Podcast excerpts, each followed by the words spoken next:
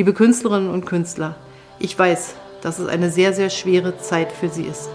Ich weiß, was wir alles vermissen und wie viele Bürgerinnen und Bürger darauf warten, endlich wieder live ihre kulturellen Angebote erleben zu können. Bis dahin versuchen wir so gut wie es geht, Sie zu unterstützen durch unsere Hilfsprogramme, aber auch dadurch, dass wir sagen, wie wichtig Sie für uns sind.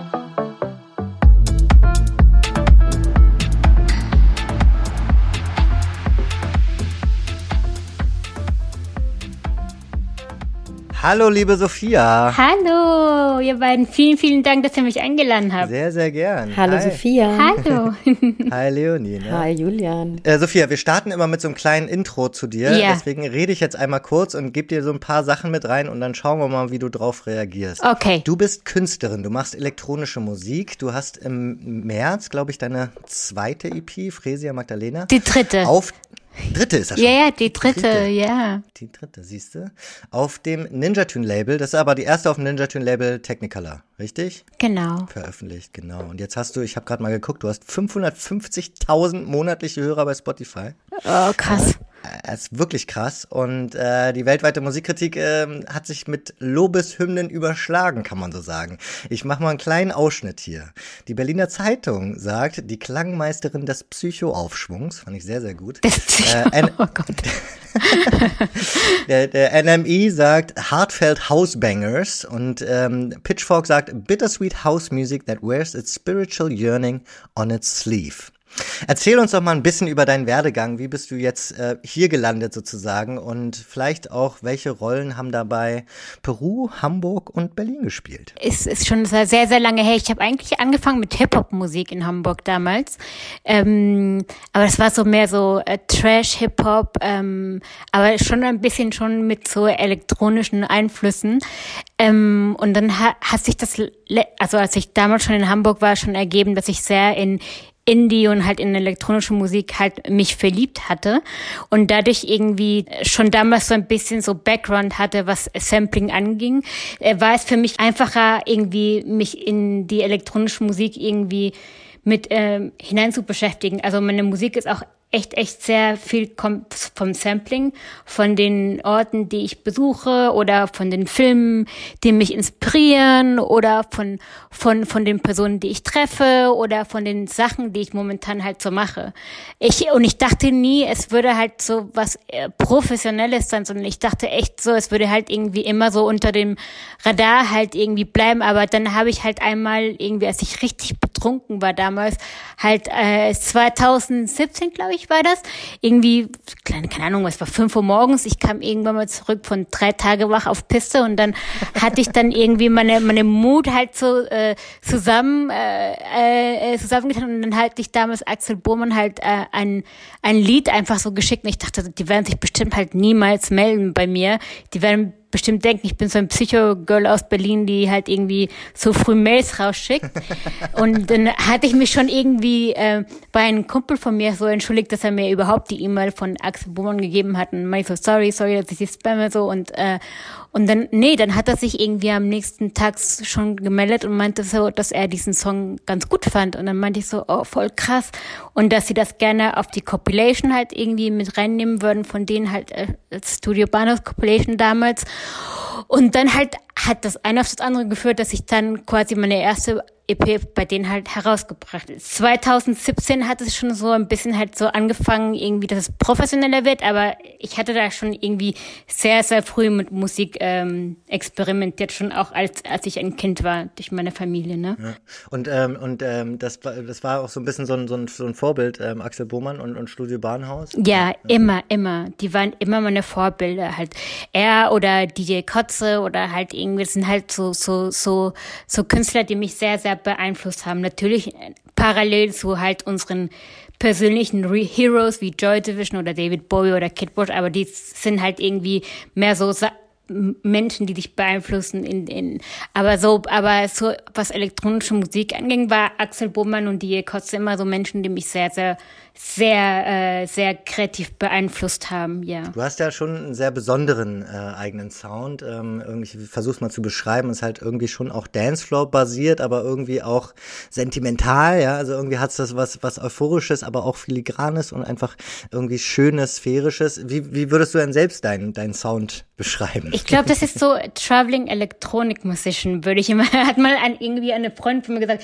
du machst immer so Musik von den Orten, wo du im Moment bist, aber Fresia Magdalena halt, die ist diese dritte, letzte EP war mehr so, ähm, ich habe versucht, mich nicht mich so hinter meinen Maschinen zu verstecken, sondern ich habe versucht auch etwas ein bisschen so menschlicher zu machen, indem ich halt so zum ersten Mal halt so richtig singe. Und das ist halt dadurch gekommen, dass ich halt irgendwie versucht habe, meinem Papa ein bisschen irgendwie in der Zeit, wo er noch gelebt hat, ähm, versucht habe, ihm so ein bisschen aus, äh, aus dieser Welt von, von Pandemie und äh, politische Probleme halt in Südamerika halt so ein bisschen rauszunehmen und halt mehr in meine Welt, in meine kleinen Bubble halt so reinzubringen. Und deswegen hatte ich äh, versucht, ihn halt in, mit, ein bisschen mit Musik und Filme abzulenken.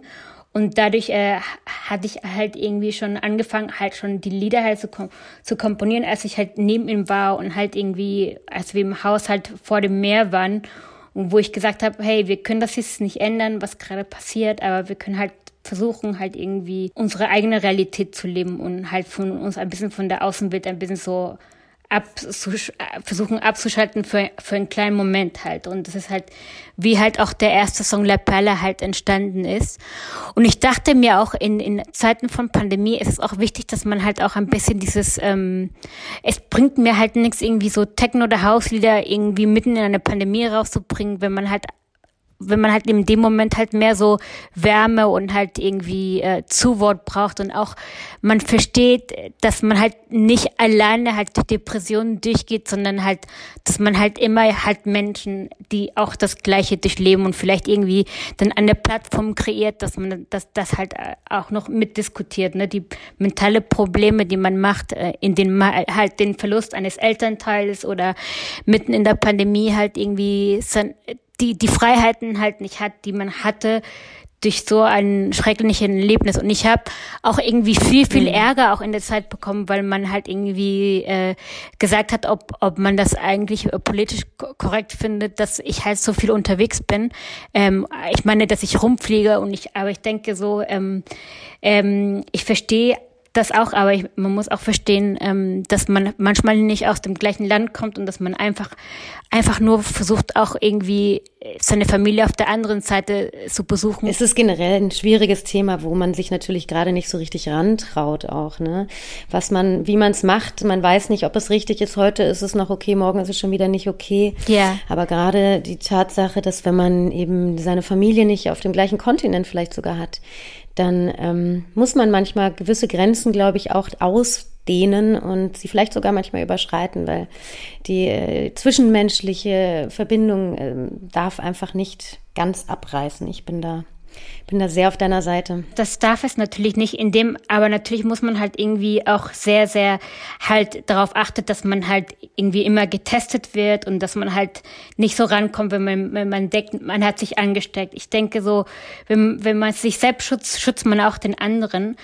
Ähm, aber es ist jetzt nicht, dass ich sage so, ich gehe jetzt irgendwie jetzt ähm, ganz egoistisch irgendwie ohne meine Maske durch die ganze Welt und, und, und, und, und mach nichts, das stimmt so nicht. Also man ist schon verantwortlich. Und man muss Verantwortung übernehmen und man nach bestem Wissen und Gewissen natürlich auch ähm, sich verhalten, yeah. das ist ganz klar.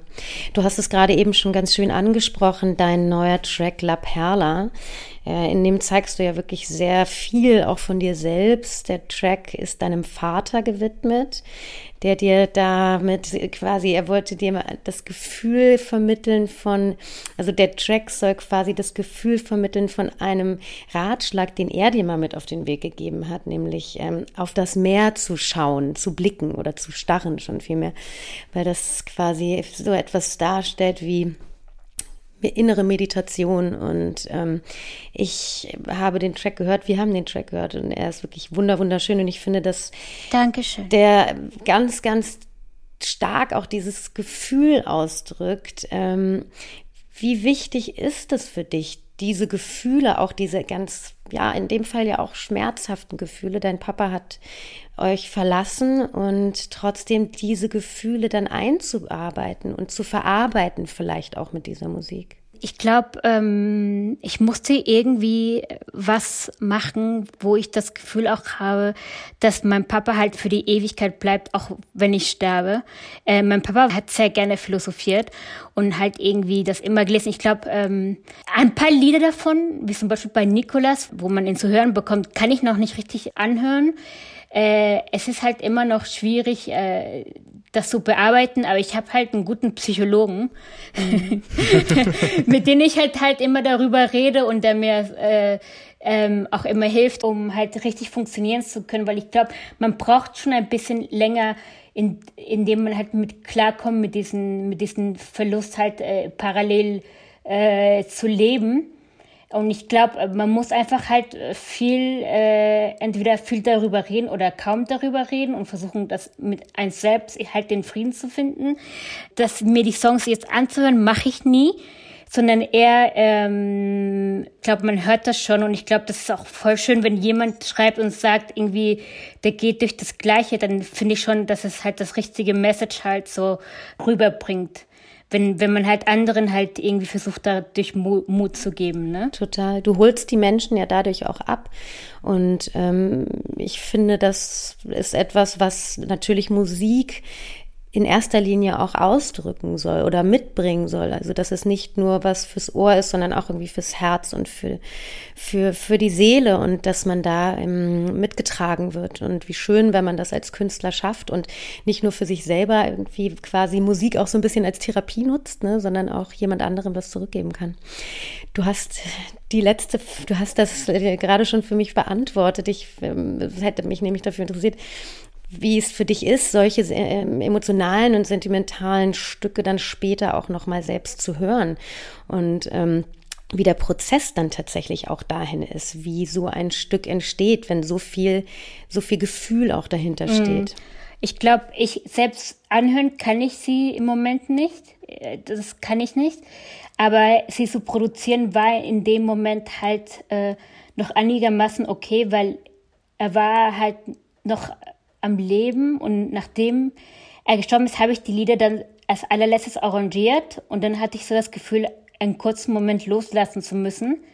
Und es ist halt alles so halt so parallel gelaufen, als, als, als er halt, halt irgendwie gestorben ist. Dann kam ich sofort nach Deutschland und habe die Platte auch sofort irgendwie fertig gemacht, damit damit es, ähm, damit diese, dieser Schock erstmal einmal über, überwunden ist und, und dass ich das im Nachhinein dann auch noch damit klarkomme. Ich glaube, das, das kommt mit der Zeit. Also ich fand auch irgendwie, dass auch Fresia Magdalena halt auch super für mich auch politisch war, weil natürlich Fresi ist der Name von meiner Mama und die, ähm, sie ist halt eher mehr so links und setzt sich halt irgendwie für die Rechte ähm, unserer Gay-Community dort ein und auch für die Rechte der äh, der Älteren und halt die halt irgendwie immer so vom Staat halt so diskriminiert werden und ich, dass mir für mich halt irgendwie Fresia Magdalena das Ende einer Saga ist, weil ich habe diese drei EPs halt irgendwie an starke Frauen gewidmet. Auch die zweite EP war halt über Sarita Colonia.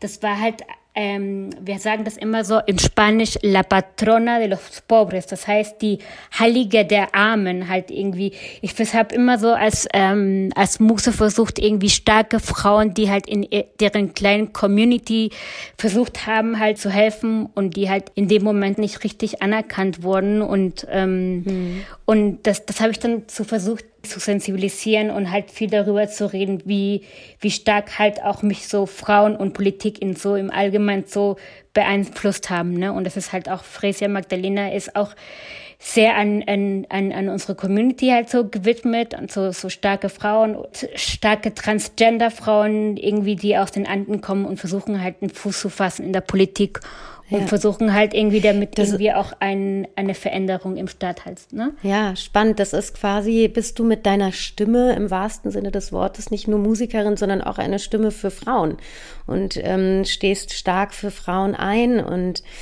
wie, wie bist du eigentlich zu, also wie hast du deine eigene Stimme für dich entdeckt und welche Rolle spielt dabei auch die, die Sprache in deiner Musik? Genau, ich habe immer früher versucht, äh, die Stimmen der anderen halt so ein bisschen zu erzählen, entweder durch, durch das Artcover oder durch, äh, durch die Idee dahinter.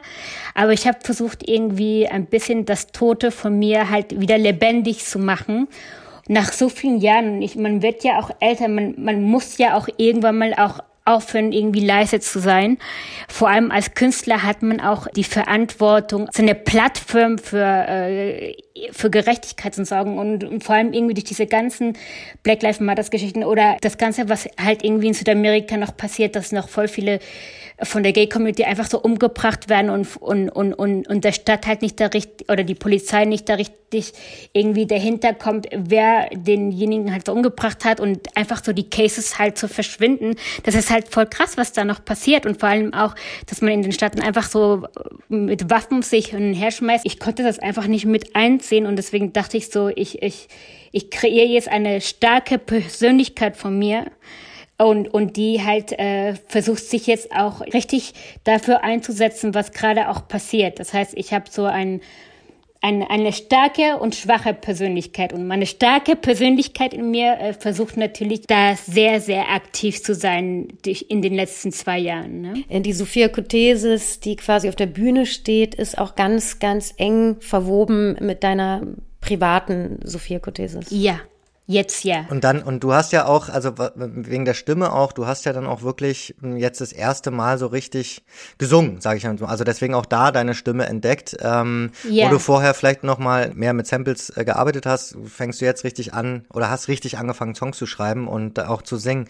Wie, wie kam das? Also wie, wie, wie war der Prozess? War das für dich auch eine Überwindung? Ja, natürlich. Das war eine, äh, eine sehr große Überwindung, weil natürlich irgendwie ist es so, oder ich als Frau, wenn ich irgendwie in meinen ersten zwei Platten immer versucht habe, mich ein bisschen so zu zurechtzumachen und immer versuchen perfekt zu sein. Und bei der letzten Platte habe ich echt so äh, mein Make-up und meine Kleider ausgezogen, habe so gezeigt, so mehr Vulnerabilität, also mehr, mehr so ja. äh, das mehr halt so herangelassen, ja. Verletzlichkeit, genau.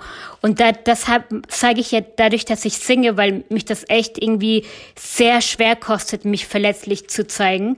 Und das war halt echt eine Überwindung von mir. Du äh, hast jetzt ja, glaube ich, hauptsächlich auch auf Spanisch gesungen, richtig? Ja, ja. Und, und das, äh, also was, was war da der Grund? Also auch nochmal, hast du da auch dann dadurch zu deinen Wurzeln nochmal mehr gefunden? Ja, habe ich. War das der Prozess? Ja, das war der Prozess, wo ich auch mehr zu meinen Wurzeln hin, äh, mich hingefunden habe. Und ich finde, ich fand es wichtig, halt irgendwie auch eine Platte zu haben, wo ich halt nur auf Spanisch singe. Aber das ist jetzt nicht nur so, weil ich nur alles auf Spanisch singen kann. Also ich, irgendwann mal in der Zukunft will ich halt irgendwie auch ein paar Lieder halt in Deutsch oder in Englisch oder so nach Gefühl. Aber ich dachte, wie gesagt, das war ein Hommage an meine Wurzeln, an, an, an Südamerika generell. Und halt, für mich war es wichtig, halt in dem Moment den Gefühl auch auszudrücken, ähm, auf Spanisch zu singen, weil es auch natürlich die Muttersprache von meiner Mama und meinem Papa ist. Mhm. Ne? Du hast jetzt ja auch einige Zeit dort verbracht. Wie, wie muss man sich das denn aktuell dort vorstellen? Also sowohl politisch als auch vielleicht pandemietechnisch. Ähm, wie, wie hast du es dort erlebt? Sehr schwierig, weil es natürlich auch, es immer auch noch ein Unterschied Unterschied ist, wie es den Reichen und wie es den Armen geht. Also uns, uns ging es ja eigentlich gut, aber mein, als, damals, als mein Papa gelebt hat, war es, ich rede vor ein paar Monaten schrecklich, weil er auch in privaten Kliniken kriegt man halt kein Bett. Äh, das ist alles so überlastet und das ist alles so schrecklich mitzubekommen, was, wie es den anderen geht und wie, wie, wie man halt das überhaupt keine Kraft mehr hat, auch mit oder ohne Geld irgendwie ein, ein Bett für den Papa zu bekommen. Und vor allem für die ganzen Krebspatienten in Peru ist es gerade super schrecklich. Mhm. Die werden, die können ja gerade weiter nicht mit deren Therapien machen, weil halt irgendwie die A, Angst haben, sich einzustecken in den Kliniken oder in den Krankenhäusern oder zwei, man überhaupt keinen Arzt zu sprechen bekommt, weil er irgendwie äh, aus Belastungsgründen in, bei, der, äh, bei der Intensivstation ist. Hm. Wir wissen, dass es ein globales Problem ist, aber für Südamerika ist es halt sehr, sehr schlimm. Vor allem äh, die, die, die Recherchen, was ich halt auch selbst gemacht habe in armen Vierteln, halt, wo es den Leuten richtig übel geht, wo die nicht mal irgendwie sein, seine, seine Eltern richtig beerdigen kann. Das ist halt momentan dort richtig schrecklich. Auch in Brasilien ganz richtig schrecklich. In Südamerika ist immer so, den, die armen Viertel von den reichen Vierteln halt auch sehr, sehr abgetrennt sind und dadurch halt irgendwie zwei verschiedene Wahr Wahrnehmlichkeiten mhm. entstehen. Ne? Du bist ja, jetzt machen wir mal einen kleinen Sprung hier, ähm, weil du bist ja ähm, parallel auch ähm, ähm, Head of Booking beim Berliner Funkhaus, ähm, der, dieser, der altehrwürdigen Location, wunderbar Location mit dem alten ähm, DDR-Sendesaal und vielen Studios. Wie bringst du denn jetzt aktuell diese beiden ähm, Funktionen, sage ich mal, also zum einen das Künstler-Dasein, zum anderen ähm, auch noch deine, dein, deinen Alltagsjob überhaupt ähm, ähm, unter? Ja, momentan geht es ja noch wegen der Pandemie, muss ich ganz ehrlich sagen. Ähm, ansonsten wird es sehr schwierig für mich in der Zukunft sein, wenn ich halt touren muss und, und muss halt irgendwie, um das Booking zu machen. Ich glaube, da werde ich auch noch demnächst bald Verstärkung brauchen. Wenn die Welt halt ein bisschen anders aussieht äh, und wir wieder aufmachen dürfen, ähm, vielleicht irgendwie nächstes Jahr oder Ende dieses Jahres, wird, wird sich halt da vielleicht einiges ändern hier. Es ist aber schwierig, schwierig.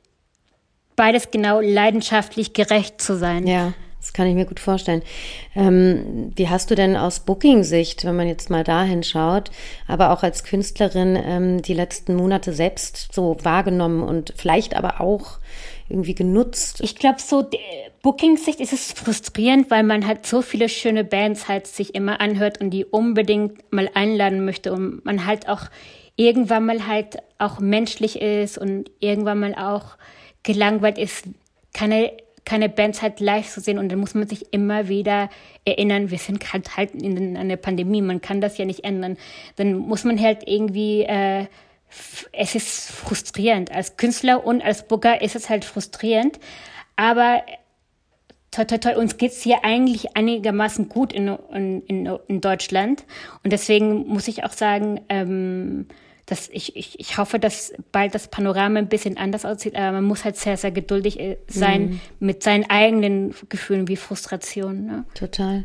Wie kann man sich denn, also jetzt mal zurückgeblickt in die Vergangenheit, ähm, aber vielleicht auch nach vorne geschaut, ähm, wie, wie kann man oder konnte man sich dein Booking-Verhalten so vorstellen? Also worauf legst du Wert und worauf legst du jetzt vielleicht auch nach der Pandemie oder während der Pandemie noch besonders Wert? Was ist dir, was ist dir wichtig bei, bei deiner Auswahl? Booking ist echt sogar schwieriger als Musik zu machen, um ehrlich zu sein. weil man, ja, das ist echt viel, viel schwieriger, weil man muss hier irgendwie so eine gesunde Mitte finden zwischen irgendwie Sachen, die cool sind, die man sehr schön persönlich findet und Sachen, die sich auch verkaufen, damit man den, damit man halt keine Verluste macht. Das heißt, das ist so ein, ich weiß nicht manchmal, wie ich das damals geschafft habe, es ist so ein schwieriger Job, den man, den man eigentlich gerne macht, aber man eigentlich nicht weiß, wie viel Verantwortung es ist. Und wenn man halt selbst der Veranstalter ist, immer so Angst hat, man Geld damit zu verlieren. Es ist halt, man muss halt irgendwie eine gesunde Mitte irgendwie immer finden beim Booking von Bands, die man halt so liebt, von Sachen, die halt irgendwie auch das, das, das Image vom Funkhaus halt so repräsentieren und halt irgendwie und und natürlich man muss halt äh, bedenken, dass das monetarische halt auch immer stimmt. Deswegen finde ich Booking sehr schwierig, vor allem jetzt in der Vergangenheit und jetzt sogar zu mehr in der Zukunft, ähm, weil ich manchmal natürlich Angst habe, dass viele Orte halt es nicht nicht mehr gibt.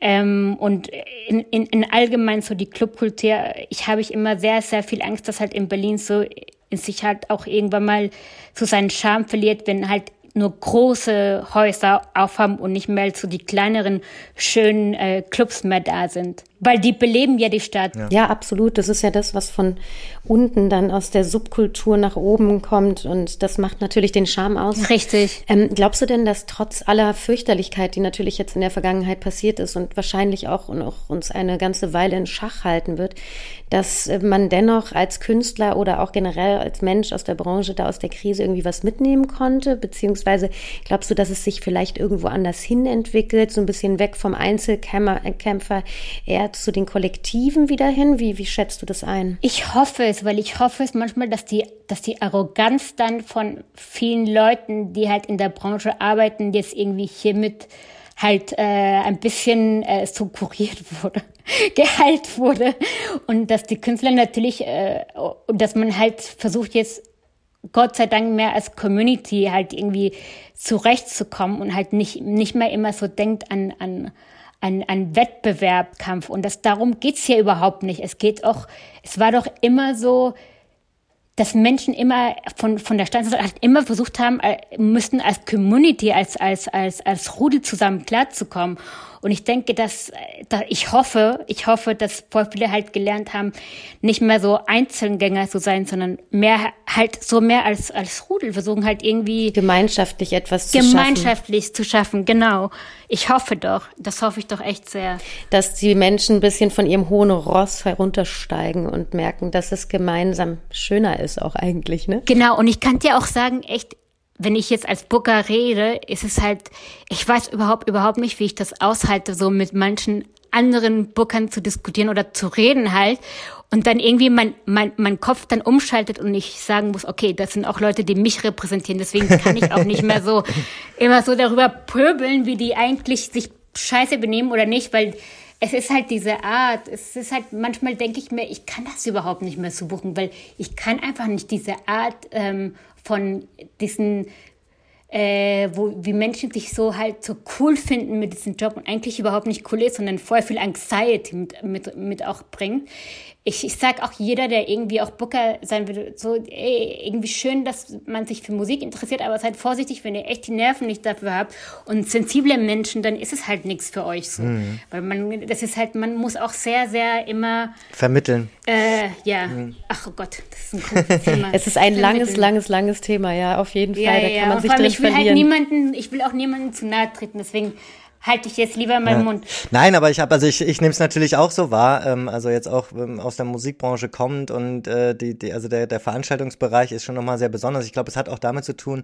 dass es da zum Beispiel auch keine Verträge so wirklich gibt. Ne? Also äh, das heißt, äh, da wird noch viel mehr äh, so, so mit, mit dem Ellbogen äh, gekämpft, ja. ähm, weil, weil ein Label hat, macht sozusagen seine Deals mit den Künstlern und dann sind sie halt für zwei, drei Alben oder verschiedene Jahre oder so.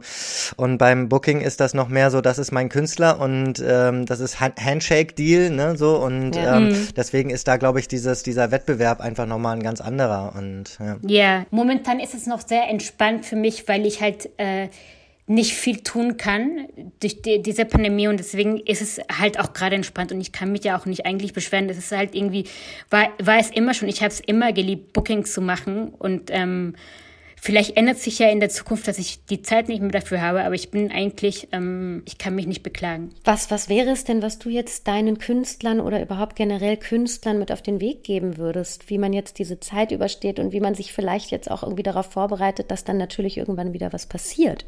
Hoffentlich bald. Ja, ich würde den auf den Weg geben, halt, ich weiß nicht, wie das auf Deutsch heißt. Oh Gott, Persistency? Äh, Persistency, Persistency ja, ja. ja Persistency. Äh, am Ball bleiben. Wie heißt das? am Ball, ja, ja, am Ball Dranbleiben, genau. Drei zu bleiben, irgendwie sich zu vorbereiten und natürlich halt nicht so, un oh Gott, ich, das ist mein größtes Problem eigentlich, ähm, was ich nicht habe, was ich den anderen halt irgendwie immer empfehlen würde, ist sehr, sehr viel Geduld zu haben. Also als Künstler, ja, oder auch als Booker auch so, oder als Menschen generell. Ich meine, wir, ähm, man gibt so gerne schnell auf, wenn halt was ganz Schlimmes ja. passiert. Ja. Und ich glaube, das ist halt irgendwie, ich weiß nicht, ob ihr mal Rocky Balboa, den letzten Film gesehen habt. nee, mhm. den letzten nicht. Nee? Okay, das ist ein, ein Ratschlag, den ich mit meinem Papa sehr oft geredet habe, was eigentlich voll äh, äh, eigentlich aus einem Film kam, ist halt, es ist egal, wie oft man von, vom, von halt irgendwie vom Leben halt so geboxt wird und man ganz unten ist und, und äh, man denkt halt irgendwie, man kommt da nicht heraus. Das Leben ist halt so in sich im Allgemeinen kein, kein Happy End. Das ist ja nicht, das Leben ist ja nicht was, wo man sagt immer, man ist hundertprozentig jeden Tag glücklich. Äh, man kann halt äh, glückliche Momente erschaffen, indem man halt immer am Ball bleibt und Geduld hat ähm, weil man immer, immer aus, aus, aus seinen Glücksmomenten immer durch irgendwas herausgenommen wird, jedes Mal ständig. Aber das ist halt die Kunst des Lebens. Man muss halt immer auf die Fresse fallen, damit man halt irgendwie man auch die glücklichen Momenten auch irgendwie im Allgemeinen genießen kann. Und auch wieder realisiert und wertschätzt, was man eigentlich hat. So hundertprozentig Glück, gibt es eigentlich nicht. Also die, die Person will ich finden, die hundertprozentig glücklich ist. Ich glaube sogar, dass man sogar ein bisschen eine Tendenz hat, also ich kenn, erkenne das oft bei mir, ähm, dass man auch eine Tendenz hat, sich auch Probleme zu schaffen. Ne? Also es, es muss ja uh, auch, ja. es muss ja auch ein Drama ja, ja. bleiben. Ne? Drama ist, äh, es muss ja, spannend bleiben. Ne? Es muss so. immer spannend bleiben. Ne? Genau, genau. Es muss immer spannend bleiben, genau. Oh Gott, ja, ja. Deswegen glaube ich, stellt man sich auch oft selbst ein Bein einfach, um, um hinzufallen. Ne? Also so. ja. Und gleichzeitig sind aber diese Ups und Downs auch ganz, ganz wichtig, einfach um sich auch immer wieder so ein bisschen zu leveln und auch zu realisieren, was man eigentlich hat. Und wenn es immer auf der gleichen Ebene wäre, dann wäre es ein langer Strahl, der sich weder nach unten und nach oben bewegt. Und das wäre auf Dauer natürlich äh, sehr, sehr langweilig oder auch sehr, sehr traurig, finde ich. Ja. Yeah.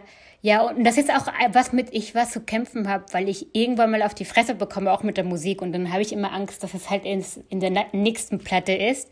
Und das und das äh, gibt mir halt gerade die größte Angst, wenn, wenn man, wenn ich halt sehe, okay, wow, jetzt ist ein, eine, eine gute Presse oder man kriegt jetzt wieder von den Guardian Lob und dann denkt man, okay, dieses Level zu halten, dass man halt immer diese, diese, diese, diese, diese, Musik halt so rüberbekommt, dass es den Leuten gefällt zu halten, gibt einem Künstler halt so viel Anxiety, dass man halt irgendwie nicht mehr richtig klar denken kann in dem Moment, wo man den nächsten Song kreiert. Vor allem, wenn man halt ich habe jetzt gerade auch so einen Remix für Diplo gemacht. Ah, krass. Und wurde halt, ja, ja, und wurde halt irgendwie äh, am Freitag so gefragt, hey, äh, würdest du gerne einen Remix für Coldplay machen?